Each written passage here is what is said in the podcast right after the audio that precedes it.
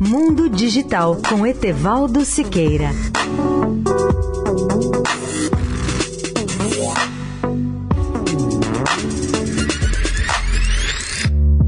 Olá, ouvintes da Eldorado. O nosso tema hoje é blockchain. Essa tecnologia é também conhecida como protocolo de confiança para armazenar moedas virtuais ou documentos ou qualquer tipo de informação onde se exige confiabilidade total. A moeda virtual mais conhecida é o Bitcoin. Essa foi a primeira grande aplicação do blockchain. Hoje, blockchain pode ter centenas de outras aplicações ou milhares até. Como seu nome indica, blockchain é uma cadeia de blocos, ou seja, um tipo de base de dados distribuída que guarda um registro de transações permanentes e ela é praticamente inviolável.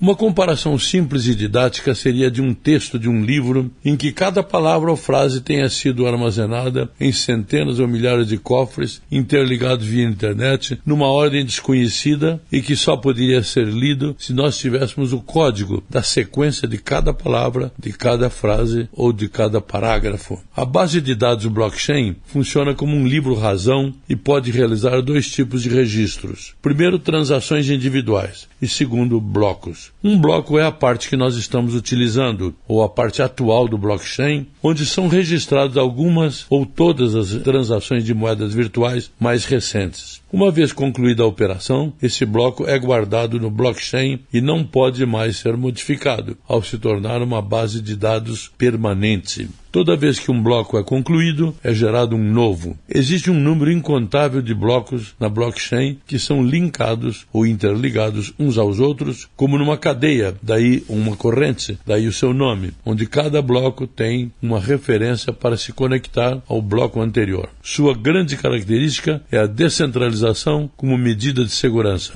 Etevaldo Siqueira, especial para a Rádio Eldorado. Mundo Digital com Etevaldo Siqueira.